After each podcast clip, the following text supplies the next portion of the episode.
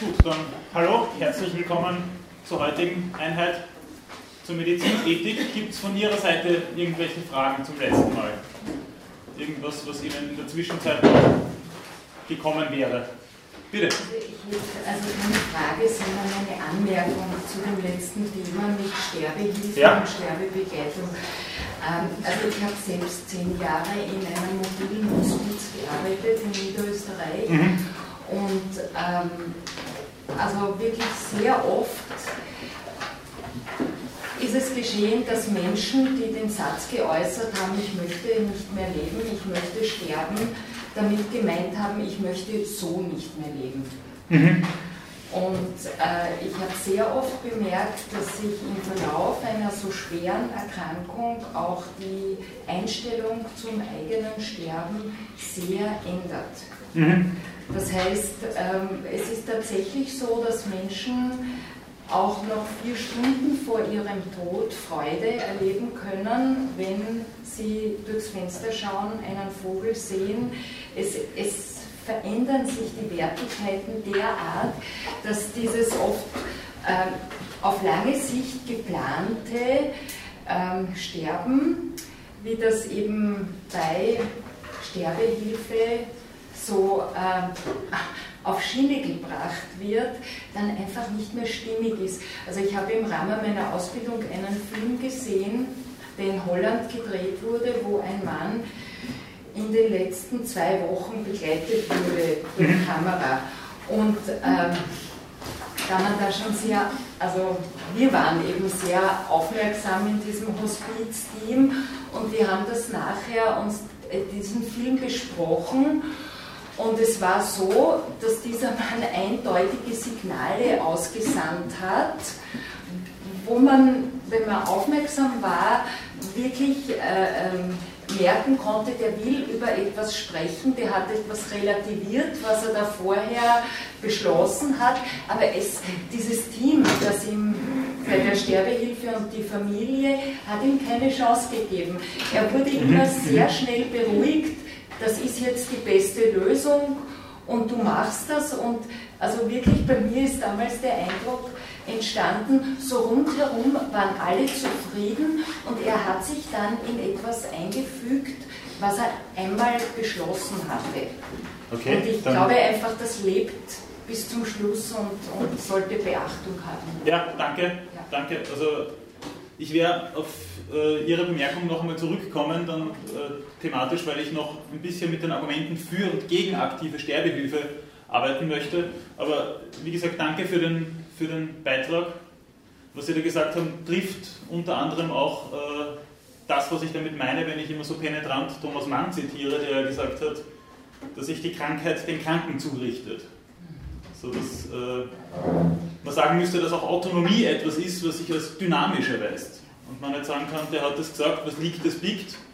Und äh, da kann kommen, was will. Wir werden uns an dem orientieren, was er zu diesem oder jenem Zeitpunkt gesagt hat. Und das wäre natürlich schon etwas, wo man sagen müsste, das, das könnte auch als Argument im Zusammenhang äh, mit der Diskussion aktiver Sterbehilfe herhalten. Aber darauf werde ich dann gleich noch zurückkommen. Gibt es sonst noch irgendetwas, was äh, von Ihrer Seite zu bemerken wäre, seitens Fragen oder Anmerkungen?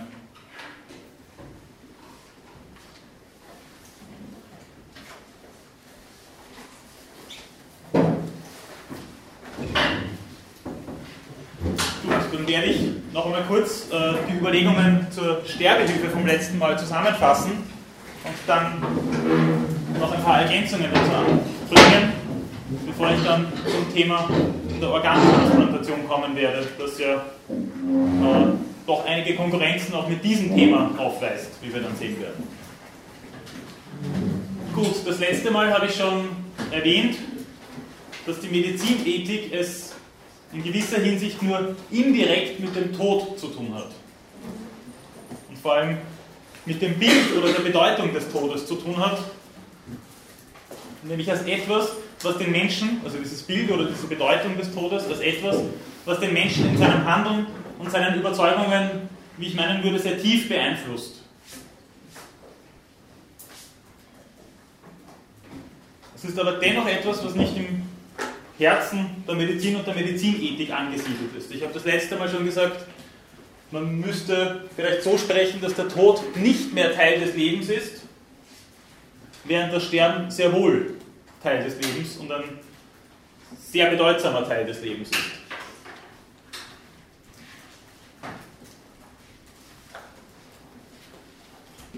Wenn also eine Medizinerin oder ein Mediziner mit dem Tod oder einem toten Menschen konfrontiert ist, dann geht es, wie ich meinen würde, in erster Linie entweder um eine Auseinandersetzung mit den Angehörigen, und wenn Medizin keine angewandte Naturwissenschaft ist, wie ich als These formuliert habe, sondern eine praktische Wissenschaft, dann ist auch diese Auseinandersetzung mit den Angehörigen etwas, was dem Mediziner abverlangt werden muss und natürlich auch mit ethischen Fragen in Verbindung gebracht werden muss.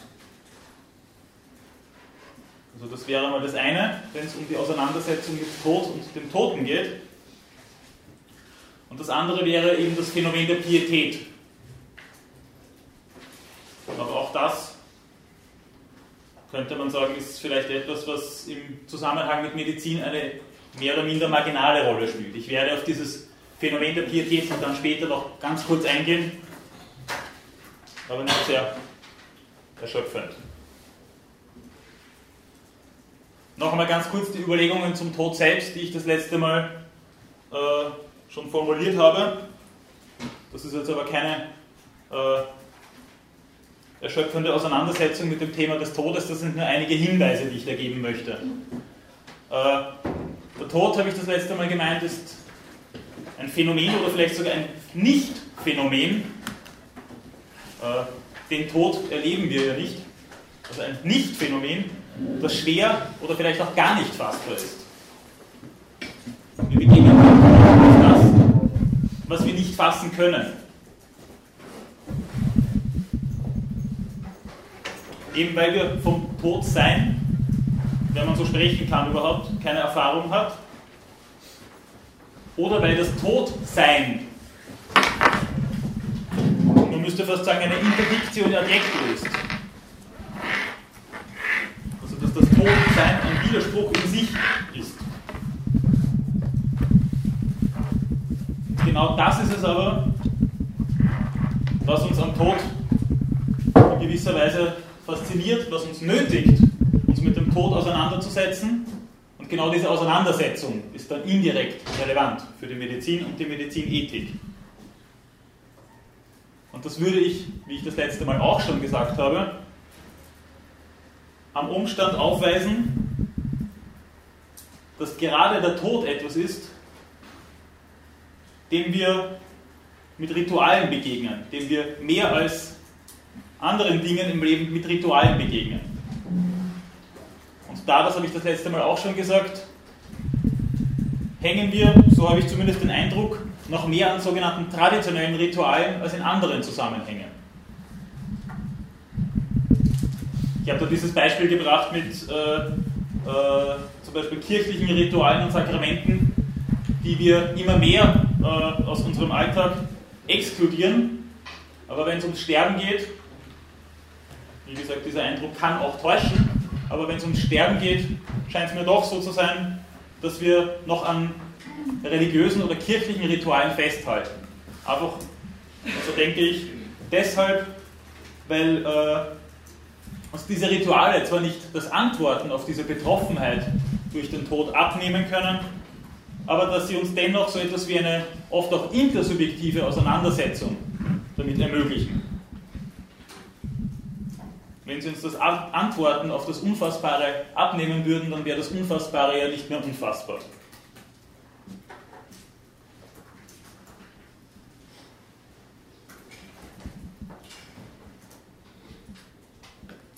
Nun habe ich gemeint, dass der Tod nicht mehr Teil des Lebens ist, das Sterben aber sehr wohl. Das letzte Mal habe ich auch schon darauf hingewiesen, wie Levinas den Tod beschrieben hat. Und das ist etwas meines Erachtens sehr eindrückliches, nämlich als brutale Unendlichkeit. Also das Sterben als brutale Unendlichkeit, weil das Leben, während es endet, nicht endet.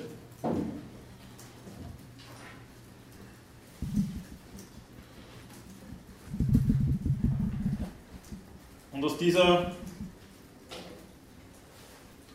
wie gesagt, sehr eindrücklichen Beschreibung oder Definition des Sterbens würde ich meinen, ist eine eindeutige moralische Verpflichtung abzuleiten,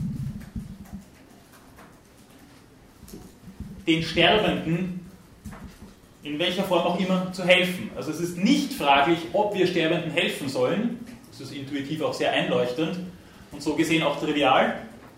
Also es ist nicht fraglich, ob wir Sterbenden helfen sollen, aber es wirft jede Menge Fragen auf, wie wir Sterbenden helfen sollen. In dieser Situation brutaler Unendlichkeit.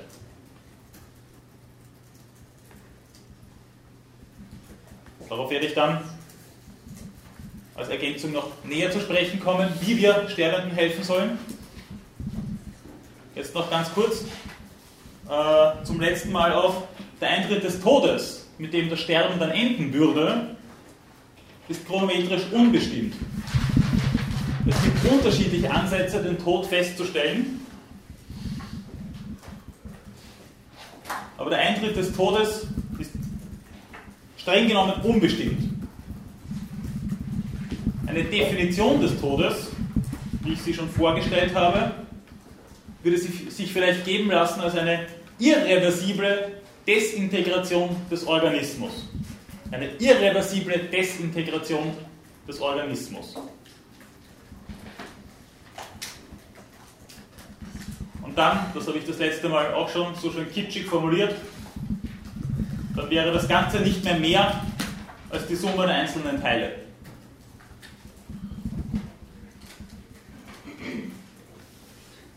Und die Auseinandersetzung mit den anderen, mit den anderen Menschen und mit der Umwelt endet.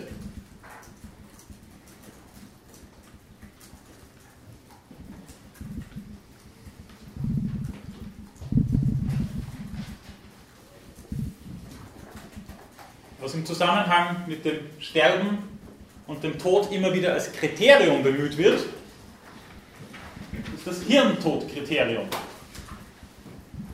Ich habe das letzte Mal auch schon gesagt, das ist keine Definition des Todes, wie auch immer äh, man das auffassen möchte. Denn es stirbt ja nicht das Gehirn, sondern der je konkrete andere, der individuelle Mensch. Und vielleicht müsste man sogar, um dem Phänomen Genüge zu tun, sagen, es geht nicht darum, dass dieser da stirbt, sondern dass dieses Du stirbt. Einfach um die Schärfe des Phänomens noch einmal herauszustreichen. Ich glaube, dass da die Sprache dem Phänomen ziemlich viel Gewalt antun kann.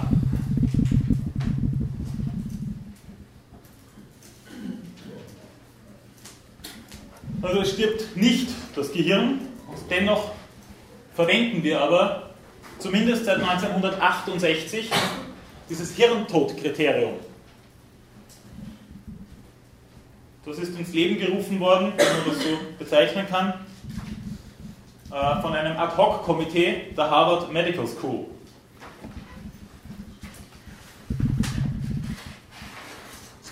Und dieses Kriterium des Todes hat einen würde ich schon sagen, eminenten Paradigmenwechsel, nicht nur innerhalb der Medizin, heraufbeschworen. In gewisser Weise ist aufgrund dieses Paradigmenwechsels nun das Herz nicht mehr Sitz des Lebens, sowohl was die Auseinandersetzung in medizinischen Belangen betrifft, aber auch in unseren alltäglichen Sichtweisen.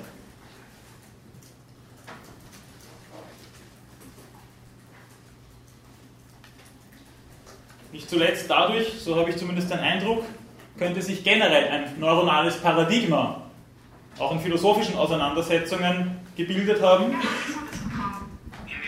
das äh, äh, bis hin zur Ausprägung der zeitgenössischen Neurowissenschaften äh, und zur Ausprägung einer zeitgenössischen Neurophilosophie reicht. Wobei man auch fragen könnte, ob eine Neurophilosophie eine Interdictio in adjecto wäre. Also man sieht ganz genau an solchen äh, Geschehnissen, dass äh, medizinische Belange unsere Lebenswelt und unsere Orthopraxien, auf diesen Begriff reite ich auch schon ziemlich herum, unsere Orthopraxien mitstrukturieren zumindest. Und damit natürlich auch unsere Sprache determinieren.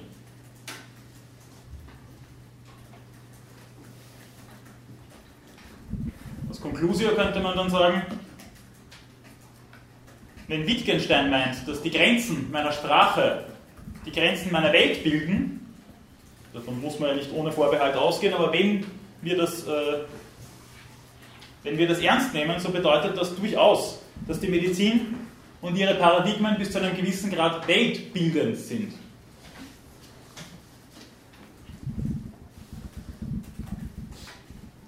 Und insofern, auch wenn es vielleicht momentan paradox anmutet, ist es weltbildend, wenn das Kriterium des Todes ist, dass äh, 30 Minuten lang ein Nulllinien-EEG von zwei Ärzten unabhängig voneinander festgestellt wird und dadurch ein irreversibler Ausfall der Großhirnrinde konstatiert wird.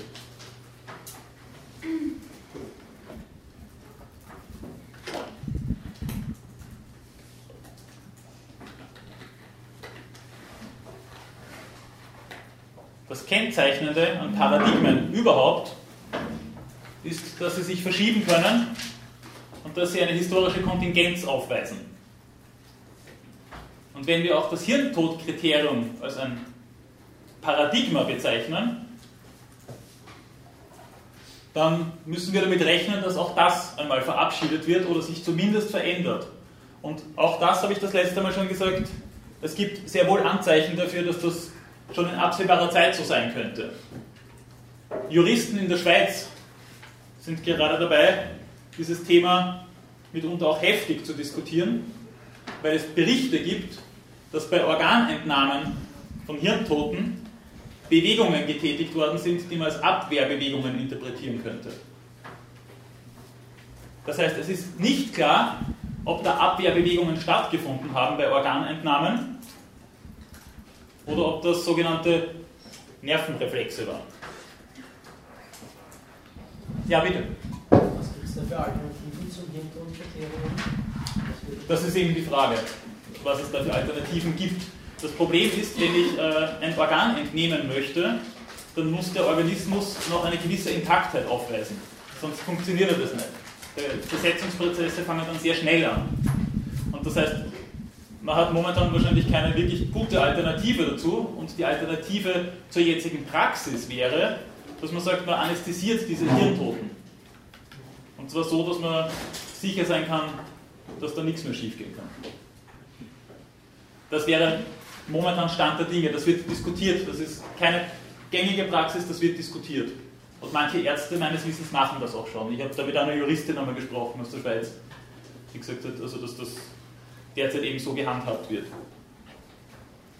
Aber was natürlich dahinter steckt, ist auch eine gewisse Unbestimmtheit dessen, wo Bewusstsein eigentlich beginnt und auf welcher Ebene leiblichen Erlebens so etwas wie Bewusstsein überhaupt lokalisiert werden kann. Der Klassiker ist ja die Großhirnrinde und wenn die kaputt ist, dann meint man, es gäbe ja kein Bewusstsein mehr. Das kann ich jetzt natürlich nicht in Frage stellen, schon allein deswegen, weil ich kein Naturwissenschaftler und kein Mediziner bin. Aber die Frage, die man dann schon noch zumindest anschließen könnte, wäre, und wo beginnt dann das Unbewusste? Wo beginnt das Unterbewusste? Und wie schaut es dann aus mit den sogenannten Einfällen und Gedanken, die, wie Nietzsche sagt, kommen, wenn Sie wollen, nicht wenn ich will?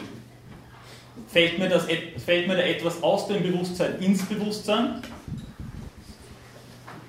Das heißt, gibt es vielleicht eine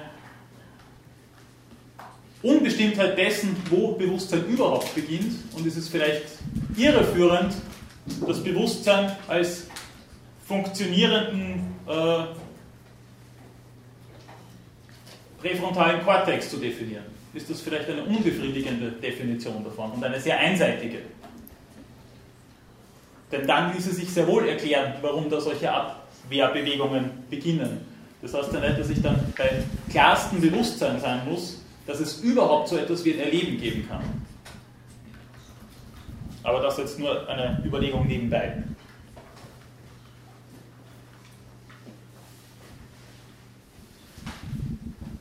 Gut, das letzte Mal habe ich auch schon darauf hingewiesen, wie es mit der Sterbehilfe aussieht. Und da gibt es natürlich die ganz klassischen Bestimmungen. Es gäbe aktive Sterbehilfe, also eine Hilfe zum Sterben, bei der Maßnahmen gesetzt werden, damit der Sterbeprozess beginnt. Der Sterbeprozess wird aktiv eingeleitet.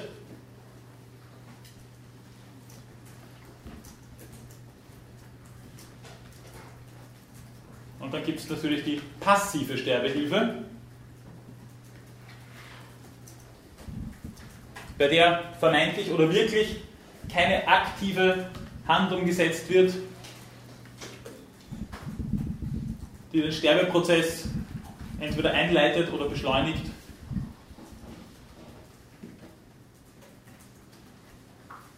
Und dann gäbe es, theoretisch oder wirklich, als dritte Option noch die sogenannte indirekte Sterbehilfe. Ich habe auch das letzte Mal darauf hingewiesen, dass Ärzte das extrem unterschiedlich wahrnehmen. Ich habe mit Ärzten gesprochen, die gesagt haben, es gibt keine indirekte Sterbehilfe. Das ist eine Erfindung oder ein, ein theoretisches Konstrukt, aber das gibt es nicht. Indirekte Sterbehilfe wäre nämlich das, wenn eine Medikamentengabe zur Schmerzlinderung das nicht nur unabsichtlich, sondern vielleicht auch absichtlich nach sich ziehen würde, dass das Leben dieses jeweiligen Patienten kürzer wird. Das heißt, es wird in Kauf genommen oder vielleicht sogar unter der Hand erstrebt, dass eine Medikamentengabe das Leben verkürzt. Und ein anderer Arzt, mit dem ich gesprochen habe, hat gesagt, ja sicher gibt es das, das ist aktive Sterbehilfe und das wird praktiziert per Gesetz ist indirekte Sterbehilfe. Ich habe das jetzt noch einmal recherchiert. Es gibt tatsächlich einen Passus, der indirekte Sterbehilfe erlaubt.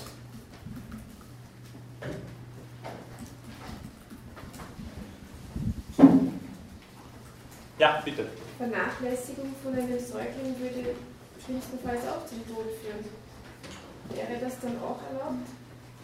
Nein, es würde unter fahrlässige Tötung fallen. Ah ja, was ist der Unterschied? Ja, genau. Das wollte ich jetzt auch gerade noch kurz erwähnen. Die Frage ist natürlich, ob äh, eine scharfe Trennlinie zwischen aktiv und passiv überhaupt möglich ist. Also selbst Dieter Birnbacher, der ein 350 starkes, Seiten starkes Buch geschrieben hat mit dem Titel Tun und Unterlassen und der sich genau mit dem auseinandergesetzt hat, hat gesagt, dass diese Differenzierung zwar moralpragmatisch wichtig wäre, aber begrenzt ist. Und auch ich würde meinen, dass der Unterschied zwischen einer Unterlassung und einer Handlung manchmal durchaus, wie soll ich sagen, auf der Messerschneide der Sätze steht. Bitte. Ähm, ich würde fragen, wie Sie genau die indirekte Sterbehilfe meinen. Also ist es eher so, wie jetzt zum Beispiel irgendwie krank werden und Medikamente kriegen, aber die Schädigung wird mein Mir und mein Leben, wenn es werde ich statt 100 Jahren nur 90 Jahre. Ist das ein Sodmann oder eher, ich bin schon 98, ich bin schon viel stark. Also, ja, das ist äh, schon akuter. Also das ist jetzt nicht eine langfristige Medikamentengabe, äh, weil wenn es Medikamente sind, die sie brauchen, weil sie sonst noch früher gröbere Probleme bekommen, was ihre Lebensquantität und ihre Lebensqualität betrifft, dann ist es etwas anderes. Wenn es aber relativ akut ist und man dann äh, mit den Morphingaben ein bisschen großzügiger ist, dann wäre es denkbar, dass das schon lebensverkürzend ist. Bitte. Aber weiß das dann der Patient oder macht das der Arzt einfach, weil er findet? Ja, ja das ist diese Geschichte mit äh, freiwillig, unfreiwillig, nicht freiwillig. Also es muss da eine Differenzierung geben natürlich. Äh, jede Form von unfreiwilliger Sterbehilfe, in welcher Form auch immer, ist natürlich sowohl moralisch als auch rechtlich mehr als nur fragwürdig. Aber welche, welchen Nutzen könnte das für den Arzt haben, einem das Leben zu verkürzen mit Medikamenten? Darauf möchte ich dann auch noch einmal ganz kurz zu sprechen kommen. Ich möchte dann kurz eine Gedankensammlung machen, was, was Argumente für oder gegen aktive Sterbehilfe anbelangt und deren Voraussetzungen noch ein bisschen einholen. Also da würde ich Sie ganz gern noch kurz vertrösten. Aber das ist natürlich auch noch eine wichtige Unterscheidung neben aktiv, passiv und indirekt. Die Unterscheidung von freiwilliger Sterbehilfe, in welcher Form jetzt auch immer, die auf ein informiertes Einverständnis zurückgeht. Sie erinnern sich an die Überlegungen zum Verhältnis von Arzt und Patient. Also die auf ein informiertes Einverständnis zurückgeht. Da haben wir noch die wenigsten Probleme damit. Wenn es unfreiwillig ist, habe ich schon gesagt, da haben wir ein Riesenproblem damit. Denn dann wird das gegen den Willen einer Patientin getan. Und am komplexesten ist die Sache wahrscheinlich dann, wenn es um eine nicht freiwillige Sterbehilfe geht. Das heißt, die Patientin, der Patient ist nicht einwilligungsfähig. Es ist nicht so, dass gegen einen existierenden Willen etwas geschieht, sondern es gibt keinen existierenden Willen, der geäußert werden kann von der jeweiligen Person.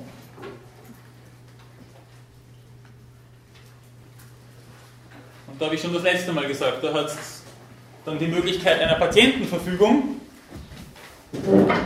Nur ist die vielleicht schon fünf Jahre alt und dadurch in ihrer Gültigkeit schon stark eingeschränkt.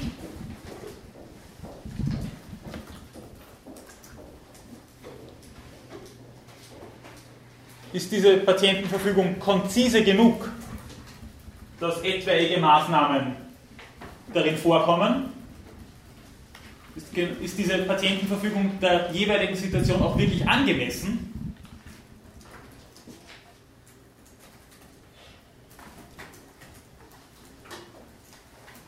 Und inwiefern bindet sie den Arzt? Denn ich habe schon gesagt, eine Patientenverfügung darf vom Arzt nicht vernachlässigt werden. Sie ist aber auch nicht in jeder Hinsicht bindend, sodass er dadurch in seinem Handeln determiniert ist. So ist das nicht vorgesehen.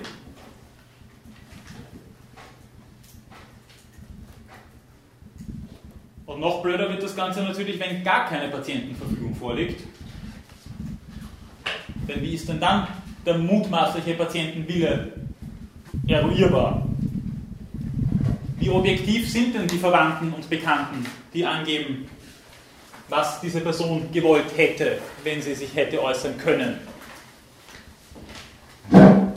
Wie objektiv sind die, wenn die schon darauf warten, dass das Haus endlich als Erdmasse deklariert werden kann? Und wie objektiv sind die natürlich auch, wenn die Äußerungen der jeweiligen Person aus ihrer eigenen Perspektive heraus interpretieren.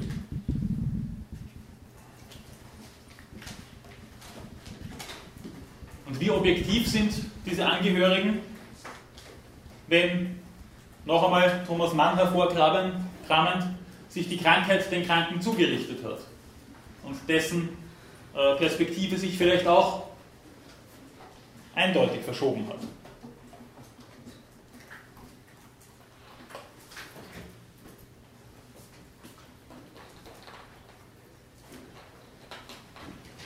Gut, gibt es dazu jetzt noch einmal Fragen?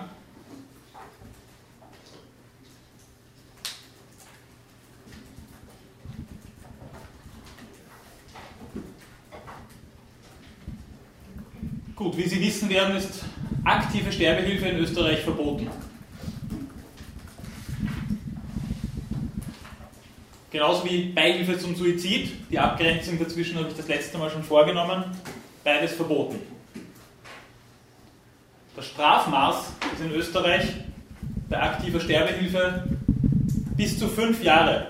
Das ist ein relativ hohes Strafmaß verglichen mit anderen europäischen Ländern, die zwar auch die aktive Sterbehilfe verbieten, aber ein geringeres Strafmaß dafür vorsehen.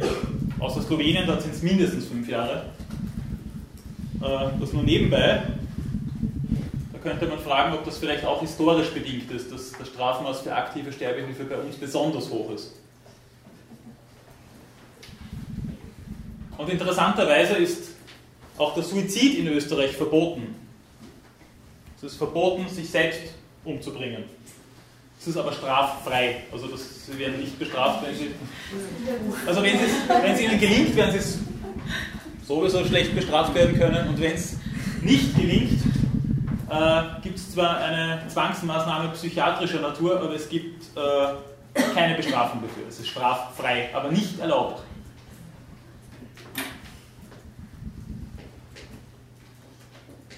Und interessanterweise argumentiert der Gesetzgeber damit, äh, dass wir nicht wissen können, ob der Tod ein Gut oder ein Übel ist und aufgrund dessen ist es verboten, Hand an sich zu legen.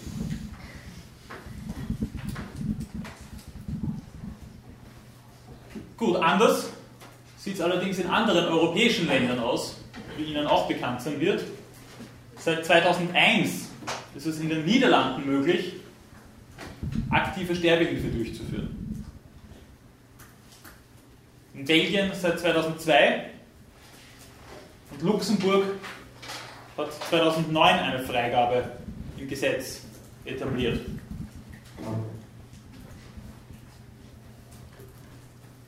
Das heißt, unter bestimmten gesetzlichen Rahmenbedingungen ist es dort möglich, durch eine Maßnahme aktiv den Sterbeprozess einzuleiten.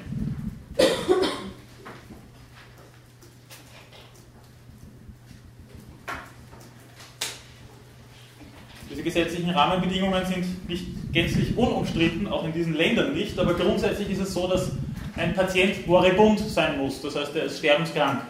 Der hat eine Diagnose, äh, die klar macht, dass diese Person nicht mehr lange zu leben hat. Und diese Diagnose muss auch äh, die muss passen. Das darf keine, keine äh, haarige Diagnose sein oder eine unklare, das muss eine sein, bei der klar ist, dass diese Krankheit vorliegt. Zweite, was äh, in diesem Zusammenhang von Bedeutung ist, ist natürlich das informierte Einverständnis der Informed Consent, sodass es eine freiwillige aktive Sterbehilfe sein muss.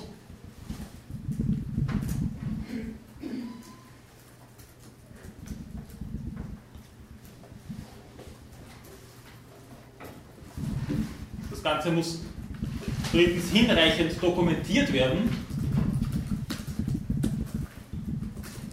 Und es müssen mehrere Ärzte involviert sein. Also es darf nicht ein einzelner Arzt mit dem Patienten diese Sache aus, ausmachen.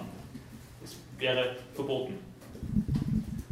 Und ganz interessant ist, dass die Statistiken, was der äh, Fehler in der Gesetzeseinhaltung anbelangt, äh, extrem unterschiedlich sind. Also von wenigen Prozent bis zu 25 Prozent an, an Gesetzesübertretungen werden, werden aufgelistet in den Statistiken. Sind extrem unterschiedlich. In den entsprechenden Ländern? Oder? Ja, also überhaupt Statistiken, die dazu vorliegen, zu, äh, zu, den, zu den Maßnahmen aktiver Sterbehilfe und zur, zur Gesetzeseinhaltung. Äh, bis zu 25 Prozent sagen äh, die Statistiken, äh, werden Gesetze nicht eingehalten. In was für einer Form auch immer. Also das können jetzt vergleichsweise lächerliche Formfehler sein, das kann aber auch sein, dass die Leute, wie gesagt, diese Statistiken sind so unterschiedlich, dass ich mir kein Bild davon machen kann, äh, aber bis hin auch zu, zu Vorkommnissen, wo Leute ohne Einwilligung euthanasiert worden sind. Bitte. Ähm, eine spezielle Ausbildung, um Sterbehilfe leisten zu dürfen beim Arzt oder wird es jeder Arzt leisten, wenn es angeschleppt ist? Das ist eine gute Frage. Ich gehe mal davon aus, dass da schon durchaus etwas, etwas gibt, was man, da, was man da dazu haben muss an, an Ausbildung. Ich, da bin ich jetzt ehrlich gesagt gerade überfragt, da muss ich noch einmal nachschauen. Äh, was aber ebenso wie bei der Abtreibung der Fall ist, ist, dass Ärzte nicht dazu genötigt werden können. Maßnahmen äh, aktiver Sterbehilfe äh, sind in keinster Weise verpflichtend für den Arzt. Das ist wie bei einer Abtreibung, auch bei uns zum Beispiel, kein Arzt kann zu einer Abtreibung verpflichtet werden. Es sei denn, äh, bei Gefahrenverzug natürlich.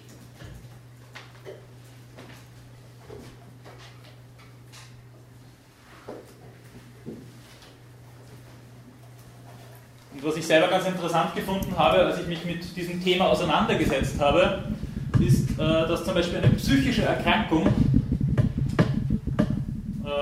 ein Ausschlussgrund dafür ist, äh, aktive Sterbehilfe in Anspruch zu nehmen.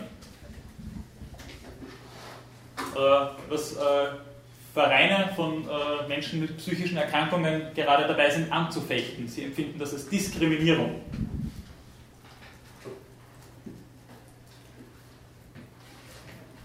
Und das ist natürlich auch sehr plausibel, aber es ist natürlich auch klar, warum diese Diskriminierung, wenn es eine ist, stattfindet, würde ich meinen. Einfach weil es eine extrem heikle Sache ist, dem Wunsch zu sterben nachzukommen, wenn die jeweilige Person unter einem akuten depressiven Schub leidet.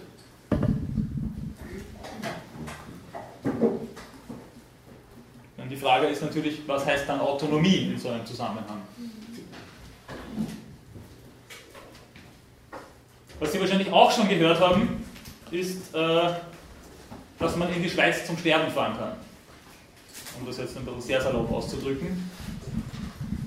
Aber dort gibt es keine Freigabe aktiver Sterbehilfe, sondern da gibt es eine spezielle Gesetzeslage, die die Beihilfe zum Suizid straffrei stellt. Dann gibt es eben Vereine wie zum Beispiel Dignitas oder Exit. Ich nehme an, auch davon haben Sie schon aus den Medien gehört, die diese Gesetzeslage eben dafür nutzen, dass Menschen, man würde sagen, per Definition eigentlich äh, eine aktive Sterbehilfe bekommen, aber es wird dort als Beihilfe zum Suizid deklariert. Und das hat äh, vor allem eine Zeit lang, vor einigen Jahren war das, war das ganz virulent, zu einem regelrechten Sterbetourismus geführt. Also vor allem aus Deutschland, aber auch Österreich und Italien sind dort Menschen hingegangen, um sich ja, euthanasieren zu lassen. Ja, bitte. Es ist so, die Angehörigen durften dann mitfahren, weil die wären sonst in Österreich bestraft worden. Das war damals bei dem Herbert Fuchs war das der Fall, dass seine Frau nicht mitfahren konnte in die Schweiz. Ist das so? Wieder, ja. Okay. Und weil wenn sie mitgefahren wäre, dann wäre sie praktisch in Österreich dann für diese Beihilfe zum Suizid zur Verantwortung gezogen. Das ist mir entgangen, finde ich jetzt aber komisch, weil äh, das geltende Recht im jeweiligen Land Ja. äh, auch administriert und exekutiert wird. Also wenn Sie jetzt gelesen damals über den Herrn Ja. Fuchs eben und seine Frau hat das so dargestellt, dass sie nicht Okay. begleiten Aber wenn Sie in den Vereinigten Arabischen Emiraten mit einer Flasche Whisky auf der Straße aufgegabelt werden, dann können Sie sich nicht damit rechtfertigen, dass Sie Österreicher sind. Also, Ja. Also normalerweise, ja, das ist ein Bitte. Äh, Was für Leute fahren dann dahin? Sind das nicht die Leute, die selber sich auch nicht bewegen können oder so? Wie können die dann dahin fahren? Das, eben darum wundert mich das auch. Also da gibt es sicher auch Leute, die Unterstützung dabei brauchen, dorthin Ja. zu gelangen. Ja. Weil sonst könnten sie sich ja ganz normal umbringen. Ich meine, es gibt, ja, könnten Sie sich aber eine, eine äh, möchte auch nicht zu salopp werden, aber es gibt ja doch dann wahrscheinlich auch eine gewisse Hemmung beim Menschen, äh, Hand an sich selbst anzulegen, die wahrscheinlich nicht gerade gering ist. Und auch wenn ein, ein sehr vitaler Wunsch, ist auch wieder komisch formuliert, ein vitaler Wunsch besteht, dem Vitalen ein Ende zu setzen, wird es wahrscheinlich nicht immer ganz einfach sein. Ja, bitte. Ähm, aber wie wird da, also welche Sterbehilfe wird dort geleistet? Äh, wird geleistet äh, mit äh, Substanzen, also mit, mit Tabletten. Übrigens auch in den, in den anderen Ländern, in denen Sterbehilfe aktiver Art legal ist, wird es mit Substanzen gemacht, äh, entweder mit, mit Inje- Injektionen oder mit, äh, mit Tabletten.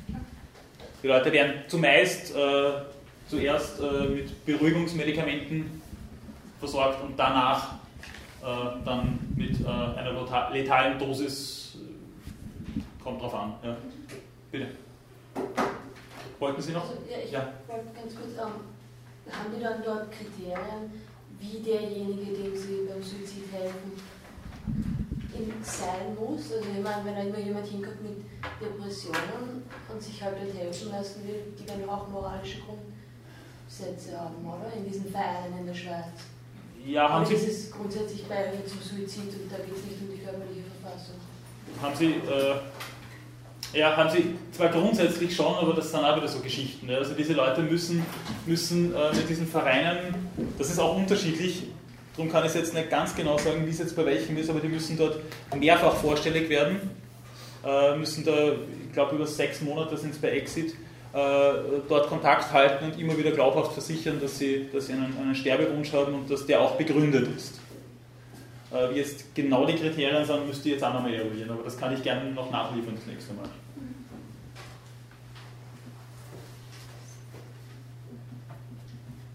Gut, dazu jetzt noch äh, Fragen, Überlegungen?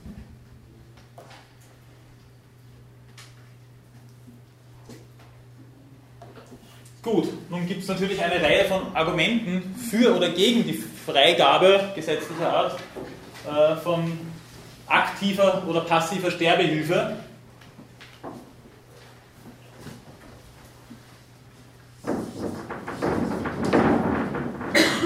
Ja, machen wir ein Pro.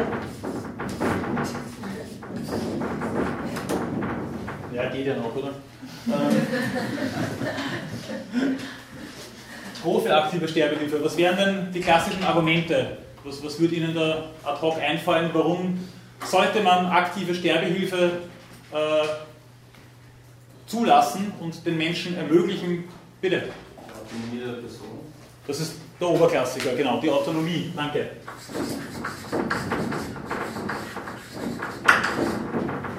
Dann Schmerzlinderung. Schmerz, man müsste sagen beenden. Oder, also, ja, aber, beenden. aber, aber Ja. Äh, Schmerz beenden. Oder wenn es nicht nur Schmerz ist, dann soll man Leiden beenden. Denn es gibt auch Leiden, das nicht schmerzhaft ist und trotzdem grauslich.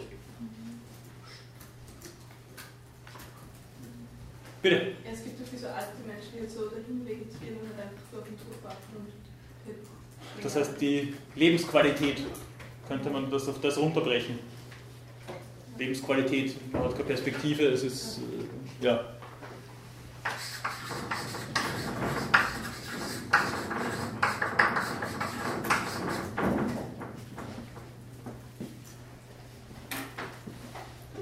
Was könnte noch ein Argument sein?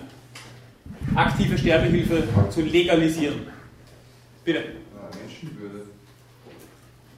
Inwiefern? Ja, man eben sagt, dass es nicht mehr kein Leben mehr ist, das würde, man das spielt jetzt um Lebensqualität. Also man sagt, das ist ein erfüllter Leben, das nicht mehr unter der Würde eines Menschen ist. Okay. Daher Aha. Sterbehilfe. Darf ich das da dazu schreiben?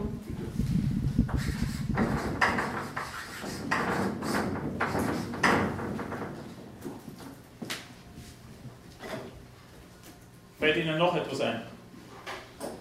Bitte. Würden vielleicht sogar auch auf der sozialen Ebene argumentieren, Das heißt, dass quasi einen Vorteil für die Gesamtgesellschaft bieten könnte. okay, das heißt eine, äh, ja, wenn er das weniger vorsichtig ausdrückt, eine Kostenreduktion? Zynisch gesagt, ja. Ja, das Ja, ja, es ist Ich weiß nicht, wie zynisch das ist. Also, also eine Kostenreduktion. Noch etwas, was Ihnen einfällt?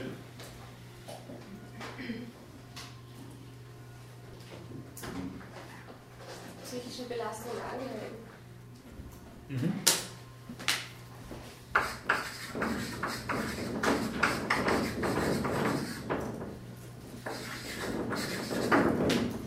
Belastung der Angehörigen.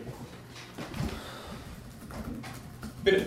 Ich müsste nicht versuchen, man sich wirklich entschieden hat, wenn man auf der Welt. Also, Äh, ja, er hat so gesagt, es ist ein Angebot, dass man noch Nein sagt. Okay, ähm, ja, äh, ich habe das in meinen Unterlagen jetzt ein bisschen anders formuliert. Wenn Sie nicht damit einverstanden sind, sagen Sie es, aber ich habe gemeint, es gibt keine absolute Lebenspflicht. Vielleicht ist das so. Ja? Also,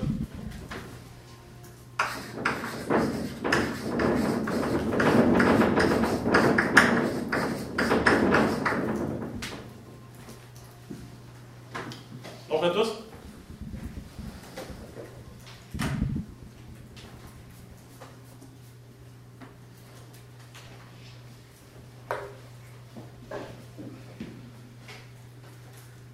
Eines würde ich noch hinzufügen, nämlich dass es ein Majoritätsvotum in dieser Hinsicht gibt. In Österreich wurde 2010 von der Universität Graz äh, statistisch eruiert, wie viele Personen oder was für ein Anteil der Bevölkerung eine Freigabe aktiver Sterbehilfe befürworten würde. Und das sind in Österreich 62 Prozent, wenn diese Statistik stimmt. Das heißt, es ist ein eindeutiges Votum dafür. Wie ist das eigentlich? bei, ja. Beihilfe zum Suizid und aktive, Ster und aktive Sterbehilfe ist ja nicht dasselbe. Ist nicht dasselbe. Ja. Aber die Argumente sind, sind relativ austauschbar, oder? Oder ist das nicht? Die Argumente, das habe ich in dieser Form eigentlich noch nicht wirklich vorgelegt, aber äh, aber Sie haben natürlich recht, dass, äh, ich meine, wenn man jetzt die Kostenreduktion vielleicht einmal rausnimmt und das Majoritätsvotum, weil ich weiß nicht, ob die Mehrheit dafür ist, dass man, dass man Menschen einfach suizidieren oder beim Suizid unterstützen darf. Das, äh, dazu kenne ich auch keine Statistik. Aber Sie haben natürlich recht, wenn es um, um, um Dinge geht wie Autonomie und jemand sagt, gut, äh, ich habe mir das durchgerechnet und die Bilanz ist negativ, äh, Warum soll ich eine Lebenspflicht noch haben? Also insofern ist es nicht unplausibel, was Sie sagen. Ja? Gut, das heißt, das wäre einmal so eine, so eine, eine klassische äh, Reihe an Argumenten für die Freigabe einer aktiven Sterbehilfe. Was man da vielleicht noch dazu sagen müsste, um das noch ein bisschen zu spezifizieren, dieser Autonomiebegriff der in diesem Zusammenhang natürlich wirklich sehr oft bemüht wird, äh, den müsste man natürlich dahingehend spezifizieren, dass es jetzt nicht der Autonomiebegriff ist, den zum Beispiel Kant verwendet. Der sagt, ich bin als autonomes Wesen fähig, mir selber das Sittengesetz vorzulegen und danach zu handeln. Das ist damit nicht gemeint. Das ist eine Selbstbestimmung, äh, die auf das eigene Leben geht, aber nicht auf das Sittengesetz. Kant wäre ein äh, absoluter Gegner aktiver Sterbehilfe. Er würde damit argumentieren, dass ich als autonomes Wesen Würde besitze, aber eine andere Würde als die hier. Und als Träger von Würde bin ich unverfügbar. Habe ich die Menschheit sowohl in mir, in meiner Person, als auch in jeder anderen zu respektieren.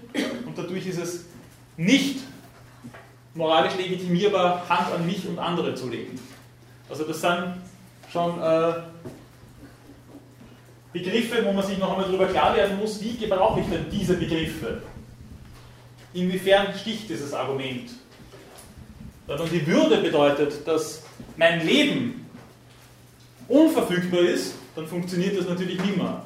Mit dieser Würde ist das gemeint, dass wir ein menschenwürdiges Leben, eines von Qualität haben. Und das ist natürlich etwas ganz anderes, denn die Leute, die mit Kant oder Boetius, die erinnern sich an den Personenbegriff argumentieren, die würden eher der Kontraseite zuneigen.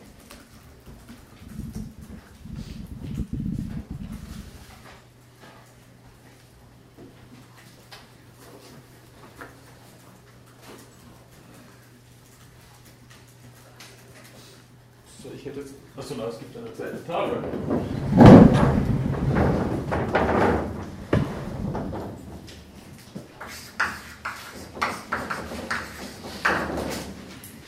Was für Nun die Gegenseite, die sich vielleicht von Kant oder von Boetius her äh, versteht, was für Argumente könnte diese benutzen? Eben die Würde.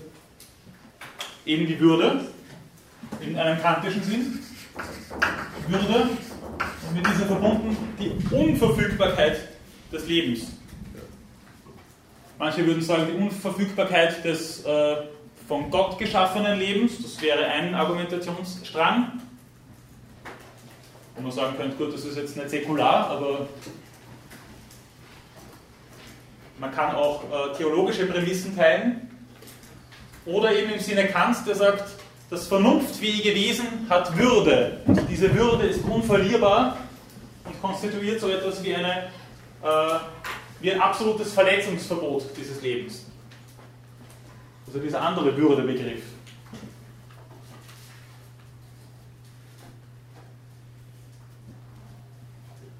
Das heißt, würde eine Instrumentalisierung der eigenen Person verbieten. Nämlich auch in Hinsicht, in Hinsicht darauf, dass das Leiden äh, etwas ist, was man, was man sich ersparen möchte. Also auch das würde Kant als Instrumentalisierung bezeichnen. Bitte schön. Ja, die Chance auch in dieser schwierigen Lebenssituation noch zu reifen und, und abzuschließen, Hilfe anzunehmen zur okay. Schmerzbekämpfung. Also okay. All die Dinge, die eben in der Sterbebegleitung. Die man unter Palliativmedizin Palliativ, subsumieren könnte. Palliativmedizin.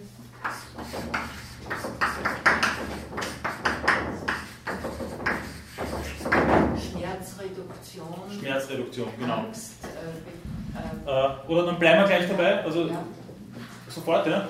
Aber Palliativmedizin äh, ist sehr einseitig definiert, wenn man sagt, es werden Schmerzen reduziert. Äh, es werden äh, Maßnahmen ergriffen, die zum Beispiel auch Angst reduzieren. Medikamentöse, aber auch äh, ähm, menschliche Zuwendung zum Beispiel. Äh, es geht um eine angemessene Versorgung schwerkranker Menschen und eine angemessene Versorgung ist schon seit Jahrzehnten nicht mehr sauber, satt und trocken. Das ist dieses klassische Schlagwort, das ist schon lange kein Paradigma mehr. Es werden im Rahmen von Palliativmedizin als Beispiel nur äh, auch solche Dinge getan wie Musiktherapie. Also Palliativmedizin ist ein mittlerweile schon sehr weiter Begriff.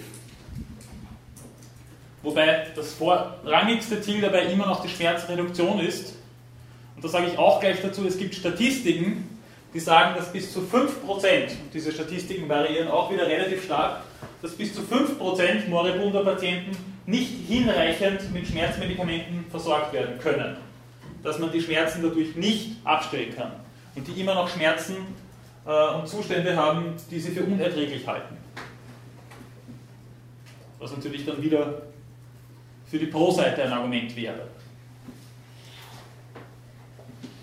Bitte. Ähm, dann könnte man das Slippery Slope-Argument bemühen, äh, dass dann auch äh, also die Entwertung des Lebens äh, mal in Kauf nimmt, dass man dann auch äh, zum Selbstmord, zum Freitod das erlaubt oder dass es dann bis zur Euthanasie ein, äh, Ja, wenn man, wenn man diese Statistiken oder wenn man die extremsten Statistiken aus den Niederlanden hernimmt und denen mal Glauben schenkt, dann könnte man sagen, also die Missbrauchsgefahr ist ja dann doch gegeben. Dann gibt es vielleicht wirklich einige Fälle, wo Leute gegen ihren Willen aus dem Leben befördert werden. Und das nächste ist natürlich auch, ich meine, wie gehe ich mit Menschen um, die klassische Euthanasiekandidaten wären? Tritt dann jemand vielleicht aus ärztlicher Sicht als Euthanasiekandidat auf und nicht mehr als Patient? Wäre das möglich?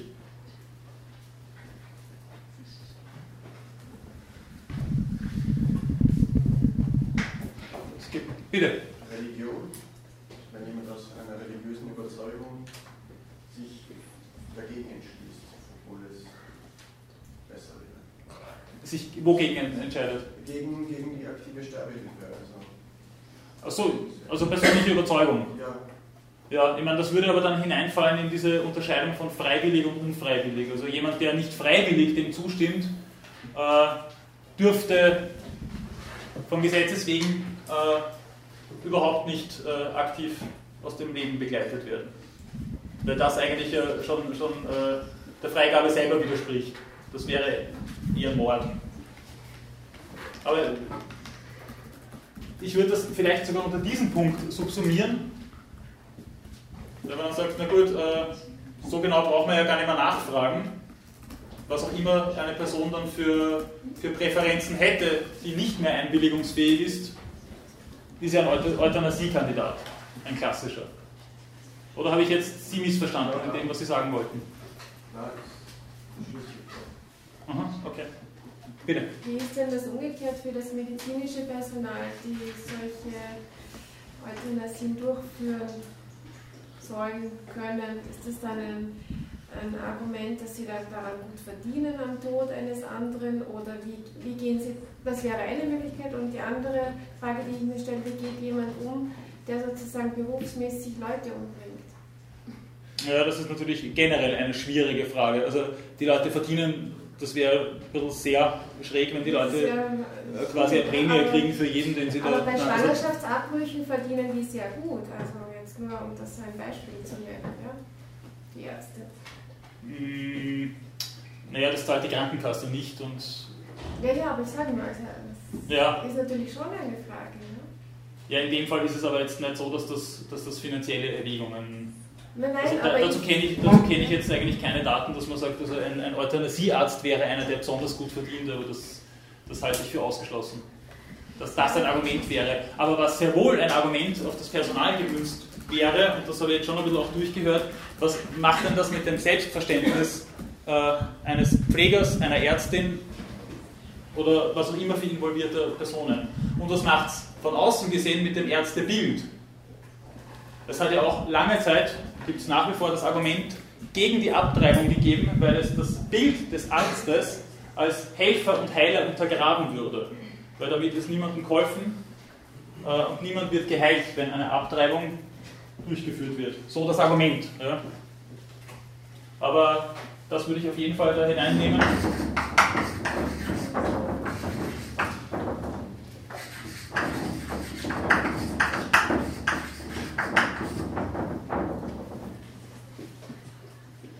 Bitte.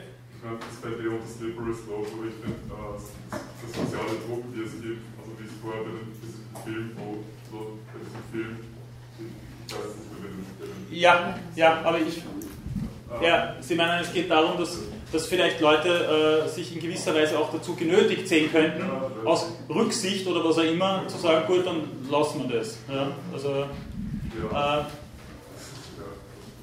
die, die, die Situation das ist einfach so passend, weil er sagt das einmal und ähm, dann schreibt er. Ja. das hat natürlich was, was einen sehr merkwürdig berührt. Ich würde das noch in einen, einen größeren Kontext integrieren. Ich gebe Ihnen sehr recht und danke für die Wortmeldung. Äh, ich würde das ähm, unter dem Begriff der Autonomie noch einmal hinschreiben und ein Fragezeichen dahinter machen. Wie autonom ist jemand in so einer Situation? Wie autonom ist jemand, äh, der sich in so einer Situation auch gedrängt fühlt? Und wie autonom ist jemand, der leidet und den Tod vor Augen hat? Bitte. Und auch wenn es gängige Praxis wird, also wenn es, wenn es sozusagen, wenn, wenn du so vorstellst, wenn das äh, unter solchen Umständen gängige Praxis wird, wenn Leute sozusagen sich erwähnt werden. Aber ich meine, das ist jetzt nicht spekulativ, oder? Naja, das ist nicht so spekulativ, wenn das gängige Praxis ist. Und dann, äh, also jetzt natürlich ein bisschen zynisch, aber wenn dann jemand sagt, na Herr, äh, die Nachbarin vor zwei, drei Jahren, die hat das auch gemacht und du willst dich da jetzt festkrallen am Leben, ich meine,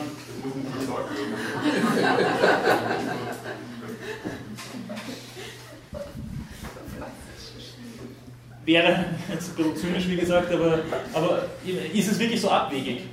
Also insofern, ja, ist es wirklich so abwegig. Und ist es so, dass die Äußerung eines Sterbewunsches, was Sie auch schon angedeutet haben, wirklich ein reiner Sterbewunsch ist? Oder ist das vielleicht auch die vielleicht kryptische Äußerung, dass sich jemand mehr Zuwendung wünscht? Kann es vielleicht das sein? Kann es reichen, so einer Person Antidepressiva zu verabreichen? Oder ihr einfach Perspektiven zu ermöglichen, in ihrer Situation noch diese oder jene Form von Wunscherfüllung oder Glück zu empfinden? Bitte. Besonders auffällig ist das auch in der Arbeit mit verwirrten alten Menschen, wo das sehr oft kommt, dieser, dieser Wunsch, ich möchte am liebsten sterben. Und wenn man da zum Beispiel im Rahmen einer Validation mit den Menschen arbeitet, dann äh, verschwindet das einfach und sie, äh, sie haben Freude an dem. Ja, aber die Frage ist eben, Aber wann ist jemand autonom? Ja, Und und inwiefern? Eben, eben bei verwirrten Menschen ist das, äh, wird das ja oft äh, wird das ja weggewischt. Ja, da gibt es auch viele Diskussionen. Da gibt es zum Beispiel auch den Begriff der Autonomie des Augenblicks, das habe ich glaube ich schon einmal erwähnt. Äh, aber da ist ja da die Frage, ja, ich meine, welcher Augenblick ist denn der, der autonom ist? Dieser oder jener?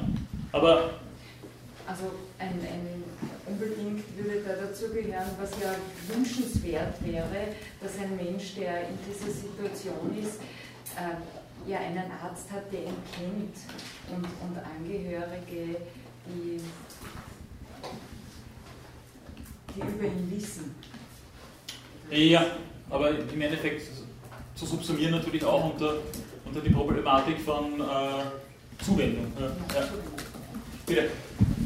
War der Kollege zuerst und dann Sie. Ja. Ist, das, ist es nicht auch so, dass das, das ein Problem bei Sterbehilfe ist, dass es nicht mehr rückgängig zu machen und ich kann nicht sagen, ob der nicht vielleicht sich das dann nach noch überlegen, hätte. Selbst wenn er diese autonome Entscheidung trifft. Ja, genau, das ist irreversibel. Und selbst wenn sich beim Pathologen herausstellt, dass äh, die Diagnose falsch war oder gar nicht so schlimm wie zuerst gedacht, das ist irreversibel. Das kann keiner mehr rückgängig machen. Bitte. Okay. Aber das ist ein sehr starkes Argument, ja. Bitte. Ähm, also ich würde ja sagen, wenn, wenn der Tod so unfassbar ist und wir den überhaupt nicht verstehen können, ist es überhaupt das Leben nicht schließen kann. Also geht es überhaupt? Kann man, das begreifen so. Und deswegen versuche ich da wenig zu verbieten. Man könnte das vielleicht auch noch einmal unter die Frage der Autonomie äh, stellen und sagen, wie autonom kann man sich denn überhaupt für den Tod entscheiden? Ich meine, das ist jetzt eine philosophische Grundsatzfrage, äh, ob es möglich ist, sich für den Tod zu entscheiden. Und das auf eine rationale Art und Weise. Ob das, ob das überhaupt denkmöglich ist. Oder ob nicht äh, jeder Versuch, sein eigenes Leben zu beenden, in was für einer Form auch immer, etwas ist, was, was der Rationalität oder dem Menschsein widerspricht und in irgendeiner Form was Pathologisches hat. Aber das ist eine Frage, die man sehr, sehr grundsätzlich stellen müsste. Aber man kann diese Meinung natürlich vertreten.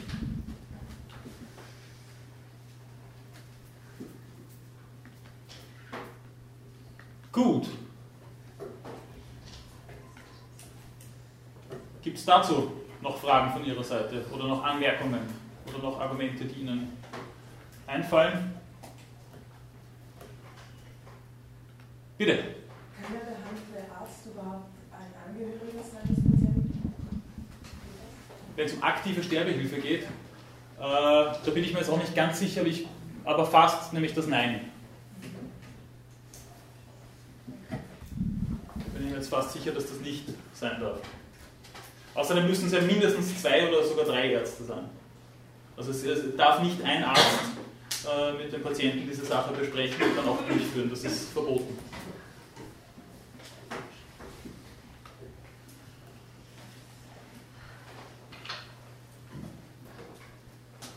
Bitte.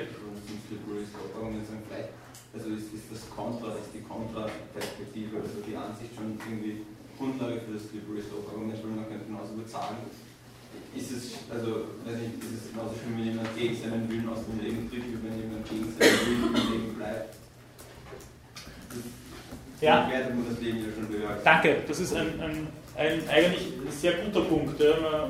Also für das Slippery Slope als Argument muss eigentlich schon die Voraussetzung getätigt werden, dass entweder so etwas wie Würde äh, schlagend ist oder dass da mit der Autonomie was nicht hinhauen kann. oder dass zumindest die Gefahr besteht, dass es so wäre. Also insofern müsste ich das schon, äh, müsste ich das schon, schon mitbedacht haben. Während umgekehrt kann ich schwer zwar von einem Slippery Slope sprechen, aber dann müsste ich sagen, das ist eine restriktive Politik, die es mir verbietet, autonom darüber zu entscheiden, wie ich mit meinem Leben verfahre. Also das wäre so analog dazu, aber doch gegenteilig von der Struktur her. Aber es würde dem gegenüberstellen, Slippery Slope versus äh, restriktive Politik. Danke. Gut, dann schauen wir mal, ob ich heute noch zur Organtransplantation komme. Äh, aber einen Punkt möchte ich auf jeden Fall jetzt noch äh, im Zusammenhang mit der Möglichkeit aktiver Sterbehilfe oder passiver Sterbehilfe äh, ansprechen, nämlich dass sich diese Problematik natürlich potenziert, wenn entweder Kinder die Patienten sind und die Eltern mit bzw. für die Kinder entscheiden müssen. Es ist durchaus auch möglich, dass Kinder aktive Sterbehilfe zumindest in den Niederlanden bekommen. Und da ist es natürlich dann immer die Frage, worum es eigentlich geht. Äh, wenn das Kindeswohl, wie auch immer man das Wohl definiert, Ziel und Grenze einer Auseinandersetzung mit Therapiezielen ist oder in dem Fall nicht mit Therapiezielen, sondern mit dem Ziel aktiver Sterbehilfe.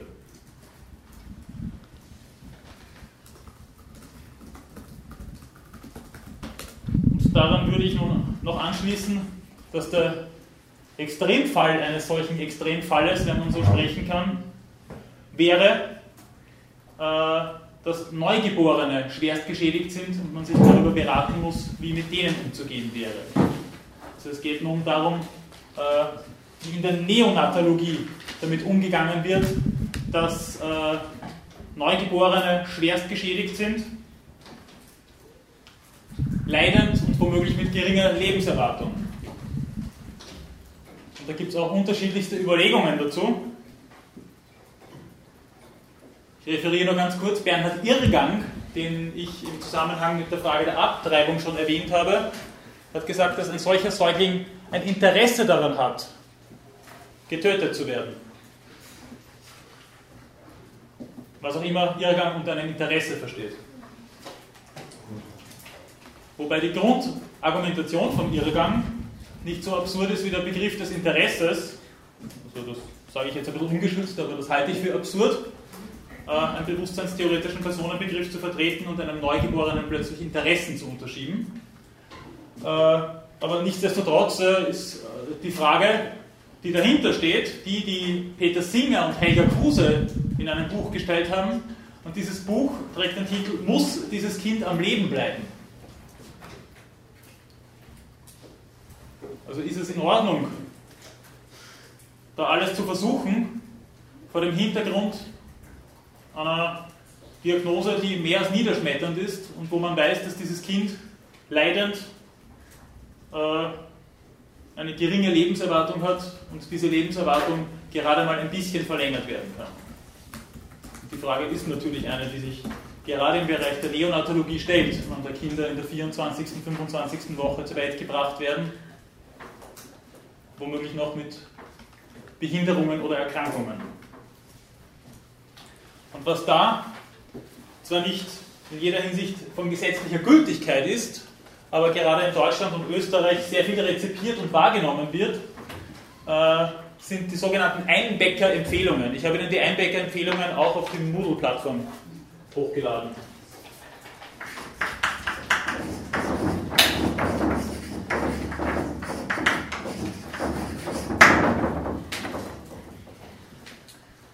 Die sind, wie gesagt, in diesem Zusammenhang von besonderer Wirkmacht, werden stark rezipiert äh, und auch in Ethikkommissionen zum Beispiel, die dann versuchen, Entscheidungen zu fällen und, und auch die Politik zu beraten, äh, immer wieder aufgegriffen. Die gibt es seit 1986 und seit 1992 in einer revidierten Fassung. Wie gesagt, ich habe Ihnen das auch hochgeladen. Ich würde mich nur gern kurz damit auseinandersetzen, ähm, weil ich das für schon auch besonders relevant halte, wie äh, mit dem umgegangen wird in unserer Gesellschaft. Und das ist wie gesagt ein Extremfall, oder vielleicht sogar der Extremfall des Extremfalls, von dem her, und das ist ein ethischer Karlauer, ja keine Normen für den Normalfall abgeleitet werden sollten. Und so, meine ich, geht man auch damit um.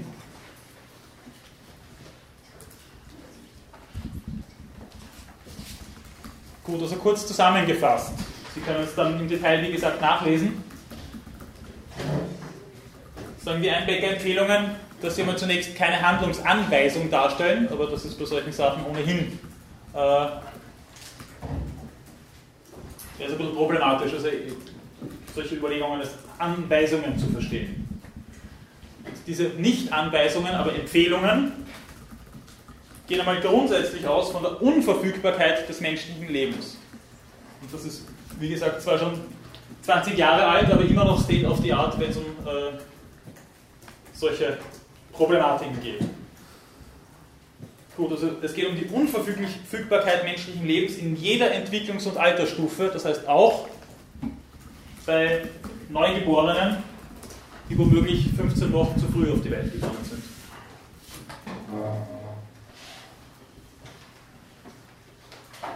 Und dann heißt, ich zitiere, dennoch können in den Empfehlungen angesprochene Grenzsituationen dazu führen, dass dem Bemühen um Leidensvermeidung oder Leidensminderung im wohlverstandenen Interesse des Patienten ein höherer Stellenwert eingeräumt werden muss als dem Bemühen um Lebenserhaltung und Lebensverlängerung.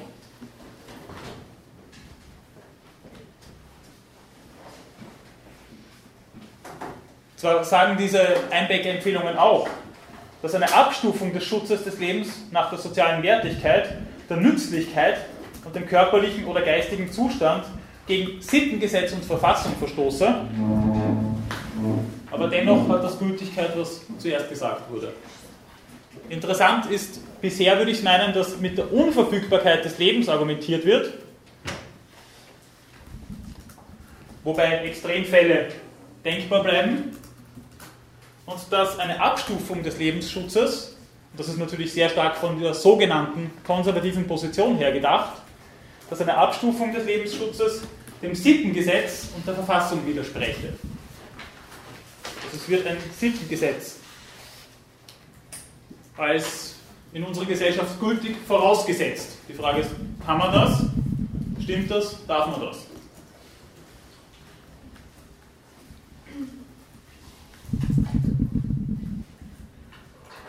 Dann heißt es weiter, dass die Behandlungspflicht mit dem Tod endet. Der Tod ist äh, analog zu den vorherigen Ausführungen der irreversible Funktionsausfall des Gehirns. Das haben wir nur so nebenbei. Und dann wird es aber interessant. Der Arzt ist verpflichtet, nach bestem Wissen und Gewissen das Leben zu erhalten sowie bestehende Schädigungen zu beheben und zu mildern. Die ärztliche Behandlungspflicht wird jedoch nicht allein durch Möglichkeiten der Medizin bestimmt. Und das halte ich für, wie gesagt, sehr wichtig und spannend. Wird also nicht allein durch die Möglichkeiten der Medizin bestimmt, sie ist ebenso an ethischen Kriterien und am Heilauftrag des Arztes auszurichten. Und jetzt, es geht eben um den Extremfall, das Prinzip der verantwortungsvollen Einzelfallentscheidung nach sorgfältiger Abwägung darf nicht aufgegeben werden. Also auch da geht es noch einmal darum, dass es keine gesetzliche Rahmenregelung geben soll, sagen die Einbecker-Empfehlungen, also keine gesetzlichen Rahmenbedingungen geben sollen, die eine verantwortungsvolle Einzelfallentscheidung verunmöglichen. Und die Konklusion daraus, daraus, ich zitiere, es gibt daher Fälle, in denen der Arzt nicht den ganzen Umfang der medizinischen Behandlungsmöglichkeiten ausschöpfen muss. Das heißt, was damit natürlich auch so ein bisschen äh, mitschwingt, ist einerseits die Anlehnung an eine sogenannte konservative Position. Ich möchte es auch immer unter Anführungsstrichen verstanden wissen. Zugleich aber würde da äh, eine, eine starre Orientierung zum Beispiel an einem kategorischen Imperativ nicht mehr ziehen. Eine verantwortungsvolle Einzelfallentscheidung äh, könnte in einem Fall zu dem Ergebnis führen und im anderen zu jenem Ergebnis. Und der kategorische Imperativ, wie Sie vielleicht wissen, kann nicht in einem Fall diese Vorgehensweise und dem anderen jene nahelegen, sondern dann geht es um eine Universalisierung, so eine radikale Universalisierung der Handlungsmaxime. Diese Abwägung ist aber auch keine, wie ich meinen würde, utilitaristische Abwägung, die als Conclusio das größte Glück der größten Zahl als Handlungsmaxime hätte. Es ist noch einmal eine verantwortungsvolle Einzelfallentscheidung. Und das finde ich äh, vor dem Hintergrund bisweilen schon äh, sehr enger Spielräume der ärztlichen Entscheidung, Stichwort Defensivmedizin, durchaus interessant, dass man da einen Schritt zurück macht und einen Spielraum offen lässt für eine verantwortungsvolle Einzelfallentscheidung, die nicht bloß den Fall einer allgemeinen Regel wahrnimmt.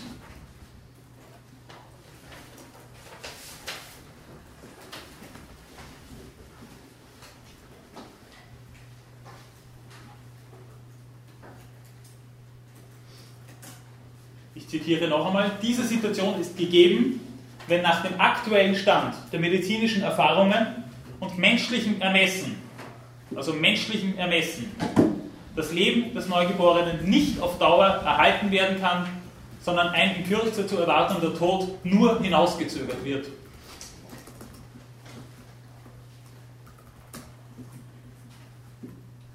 Darum ist zu prüfen, ob die Belastung durch gegenwärtig zur Verfügung stehende Behandlungsmöglichkeiten die zu erwartende Hilfe übersteigt und dadurch der Behandlungsversuch ins Gegenteil verkehrt wird.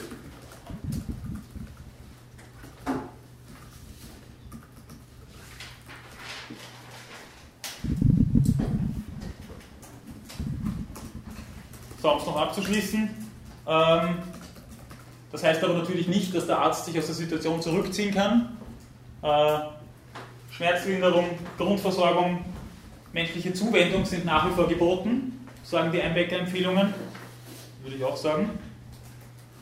Und was natürlich auch Conditio sine qua non ist, ist ein informiertes Einverständnis der Eltern. Wenn die ihnen zustimmen, kann ein Behandlungsabbruch nicht erfolgen.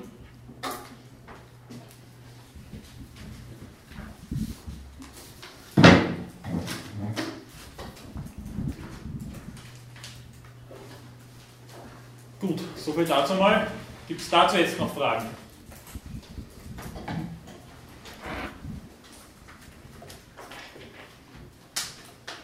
Bitte. Gilt das jetzt nur für Neugeborene? Das bezieht sich explizit auf die Neonatologie. Der Titel ist, äh, Sie haben es wie gesagt auf der Moodle, äh, Moodle-Seite, Einbecker Empfehlungen der Deutschen Gesellschaft für Medizinrecht, eben auch in Österreich stark rezipiert, zu den Grenzen ärztlicher Behandlungspflicht bei schwerst geschädigten Neugeborenen. Also Neonatologie. Ganz konkret auf das kapriziert. Warum ich das jetzt noch einmal gemacht habe, ist, um einfach auch klarzumachen, wie mit Extremfällen auch aus ethischer Sicht umzugehen ist und, und was da momentan auch nach wie vor am meisten diskutiert wird, auch wenn es schon 20 Jahre alt ist. Warum wird es nicht hergenommen auch für alte Personen, die ja auch nur mal dahin vegetieren?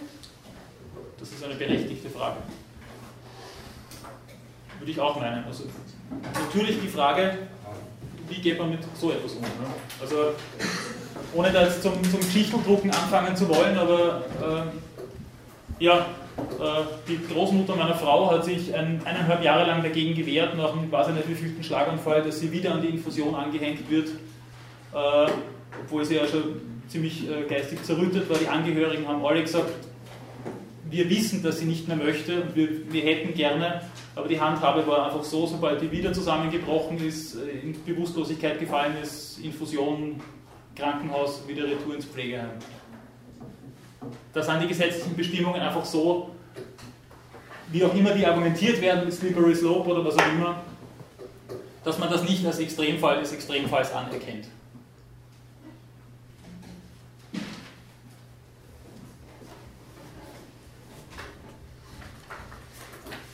Gut, ich habe es heute mit ein bisschen mit der Zeit leider, tut mir leid. Äh, ich komme nicht mehr zu den Organtransplantationen. Äh, was ich jetzt noch ganz kurz anschneiden Möchte oder noch einmal, um einen Strich zu ziehen unter diese Eindecker-Empfehlungen, bevor ich das noch vergesse, die Argumente, die mal grundsätzlich im Hintergrund stehen, sind schon die, die wir vorher besprochen haben. Äh, es wird, wie gesagt, gegen eine aktive Sterbehilfe im eigentlichen Sinn argumentiert, aber für einen Behandlungsabbruch und es wird verstanden als passive Sterbehilfe. Es wird verstanden als passive Sterbehilfe.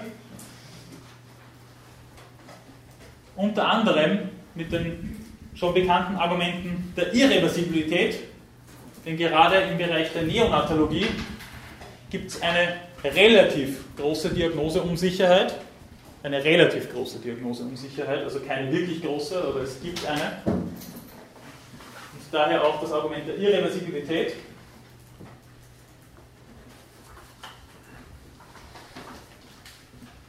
Dann natürlich auch das Slippery Slope Argument, denn was für Schädigungen sind es denn?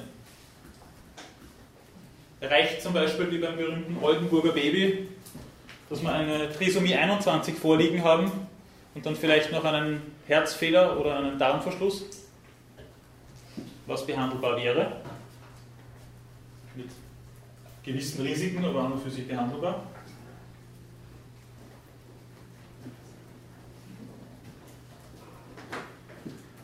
Und was dazu kommt, ist, dass die Eltern in genau so einer Situation, wenn es um aktive Sterbehilfe ging, eine Entscheidung unter extremer psychischer Belastung und womöglich unter Schock und unter Zeitdruck fällen müssten.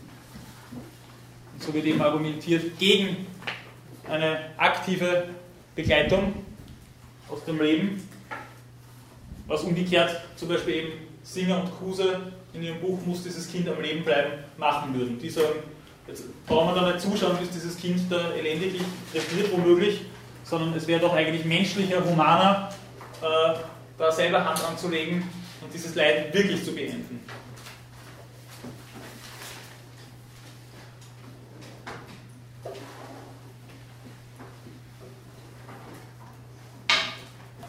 Gut.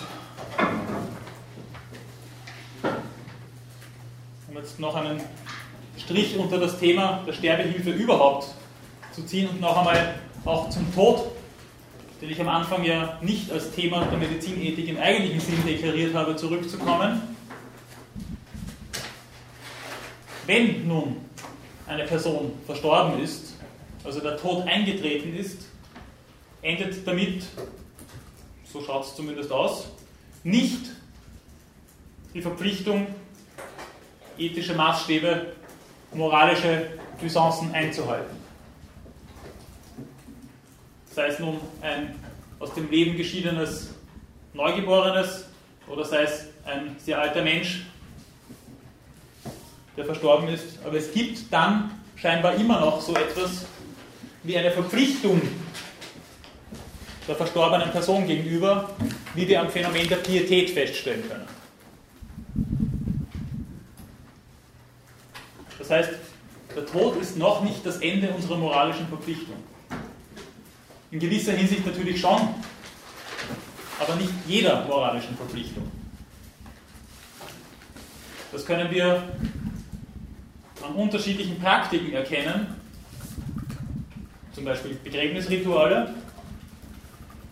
Das können wir auch daran erkennen, dass wir Wünsche von Menschen auch nach ihrem Tod noch respektieren. Wenn es um Begräbnisrituale geht, aber wenn es äh, auch um äh, Verteilung von Erbe geht, aber auch speziellere Wünsche, die gewisse Leute hegen. Das heißt, wenn wir einen Leichnam vor uns haben, ist nicht aus jemandem ein bloßes Etwas geworden. Natürlich, wenn es um Organentnahme geht, könnte man auf den Dampfer kommen, dass das passiert wäre, aber scheinbar ist es doch nicht ganz so. Wir sehen nicht etwas, das einmal gelebt hat, sondern jemanden, der gelebt hat. Solche Dinge zeigen sich wieder mal, könnte man sagen, natürlich besonders dann, wenn gegen diese äh, moralische Präliminare verstoßen worden ist. Sie haben wahrscheinlich alle mitbekommen, äh, was für einen Aufschrei es gegeben hat, als diese US-Soldaten äh, auf Leichen uriniert haben. Das hat niemand witzig gefunden, außer Sie vielleicht in dem Moment. Äh, da werden einfach Grenzen überschritten, die einem vielleicht auch da erst in ihrer Form und ihrer Ausprägung wirklich bewusst werden, nämlich dass da etwas noch zu respektieren ist, was man, wie ich meinen würde, fast ebenso schwer wie den Tod selber in Worte fassen kann. Da geht es über das menschliche Leben hinaus, dass da moralischerweise etwas als, als Statuare dasteht.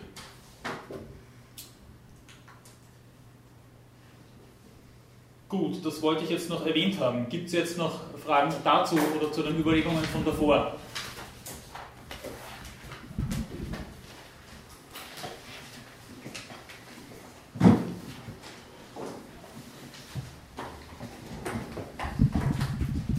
Gut, wenn dem nicht so ist, werde ich Sie mit der Transplantationsmedizin auf das nächste Mal vertrösten. Bedanke mich für die Diskussion und die äh, Aufmerksamkeit.